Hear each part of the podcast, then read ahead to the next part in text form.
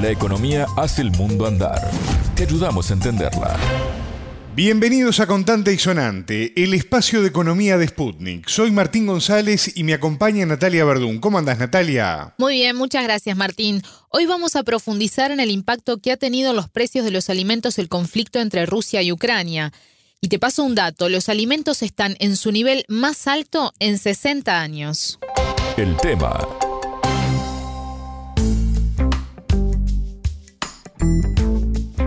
El conflicto entre Rusia y Ucrania, sumado al efecto de las sanciones que Occidente le aplicó a Moscú, ha tenido efectos complejos para la economía mundial.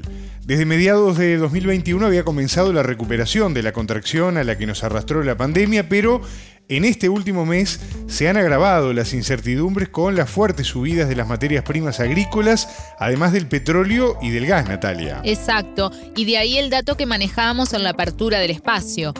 Los precios más altos de los alimentos y de la energía, junto con la escasez de suministros, tendrán un costo inmediato para economías de ingresos bajos y medios, y eso en América Latina es un gran inconveniente. ¿Cuáles son los efectos económicos más importantes? La respuesta la dio el economista argentino Alfredo Zayat, con el cual dialogamos en Contante y Sonante. Zayat, apoyado en datos de la Organización de las Naciones Unidas para la Alimentación y la Agricultura, FAO, nos explicaba que actualmente los alimentos han experimentado su nivel más alto de precios en 60 años.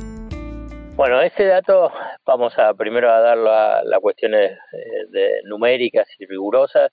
Eh, es eh, a partir del índice de precios de los alimentos que elabora la FAO. ellos empezaron a hacer ese índice en, en 1961, que es una canasta de alimentos, cinco grupos de, alimentos que rápidamente te digo cereales, carnes, eh, lácteos, azúcar eh, y aceites y nunca antes llegaron a estos niveles. Solamente más o menos están en la misma zona de lo que fue el shock petrolero 1972-1973. Lo menciono para dar cuenta de la gravedad de la situación. Si recordamos cómo fue, qué es lo que pasó en la economía mundial, qué es lo que pasó después con los niveles de inflación, con las tasas de interés, con el problema del endeudamiento en los años posteriores y fundamentalmente en la década del 80, es para dar cuenta de que lo que se está viviendo hoy va a tener consecuencias a nivel de la economía global mucho más prolongados que un simple conflicto un simple conflicto bélico. Digo simple conflicto bélico con todo el drama que significa. Lo que digo es que va a haber consecuencias muy muy profundas. Esto lleva a que eh, ¿por qué se llega a esta situación? Digamos, el conflicto bélico es una de las instancias que impulsan los precios de los alimentos, pero en realidad ya estaban en una tendencia alcista inquietante fundamentalmente por eh, la calidad de vida de los sectores más eh, postergados e incluso de los países más vulnerables. Y esta era por a partir de la pandemia. La pandemia produjo una suba de los precios de las materias primas y fundamentalmente vinculado también a la de los alimentos, a lo de los cereales, y el conflicto bélico lo agudizó. Bueno, pero a lo que se le sumó el aumento del precio de, las de la energía.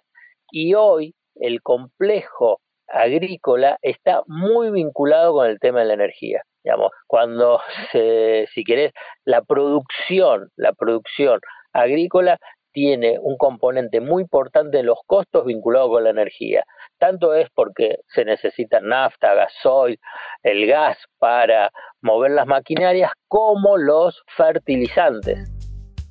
Le preguntamos a Zayat cómo se está preparando América Latina para enfrentar este incremento de precios. El analista nos comentó que el gran error que el continente está cometiendo, en su mayoría, es apelar a una suba de las tasas de interés para dar respuesta a un shock externo que se inició con la pandemia y se profundizó con el conflicto entre Rusia y Ucrania con la participación de Occidente.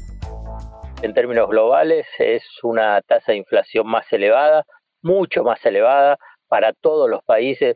Claramente vos, Brasil está navegando con una inflación entre un 10 a un 12% eh, anual. Eh, y así lo ves en todo el resto, en Chile, en, Perú, en Colombia, en México, para mencionarte algunos, pero en realidad todos los países latinoamericanos están con una tasa de inflación bastante elevada eh, desde lo que desde donde venía. ¿Esto qué es lo que deriva? La mayoría de esos países, en la lógica, si querés llamar conservadora, ortodoxa, pues tenés inflación alta, bueno, suben la tasa de interés del Banco Central. Al subir la, la, la tasa de interés, lo que provocan es, para hacerlo muy sencillo, un menor nivel de actividad económica, porque ahí vos buscan reducir la demanda y al reducir la demanda piensan que va a haber menos aumento de precios. Lo que sucede es que acá tenés un shock externo.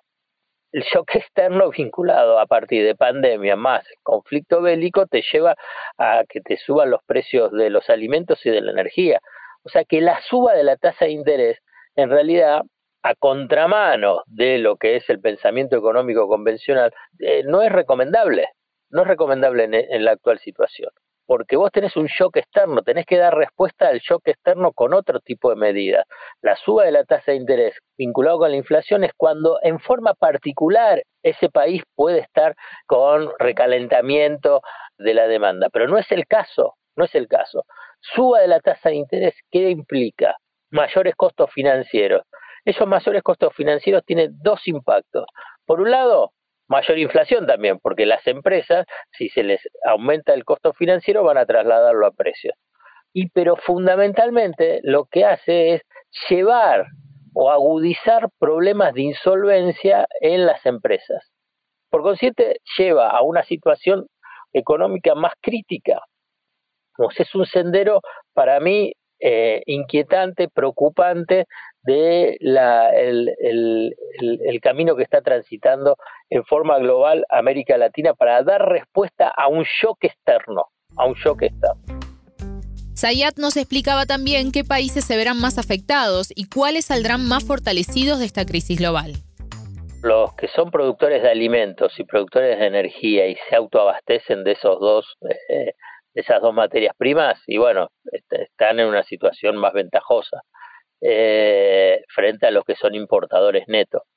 Ahora bien, yo lo que digo es que en términos globales, si la economía mundial, si la economía mundial entra en crisis, en una recesión, en situaciones muy disrupción en la cadena de suministros, como en tasas de inflación elevada, la verdad que aunque seas potencia económica, aunque seas autosuficiente en, esos dos rubros que te mencioné, y de, una u otra manera lo padeces. Uno puede decir, bueno, obviamente que lo padeces en una muchísima menor dimensión del que son importadores netos, eso no hay ninguna duda, ninguna duda, como antes te mencioné.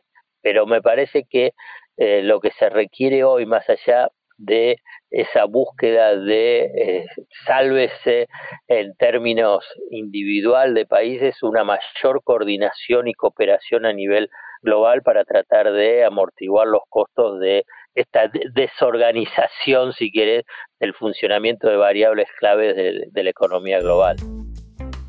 Escuchábamos al economista argentino Alfredo Sayat. Gracias, Natalia. Hasta luego contante y sonante desde Montevideo.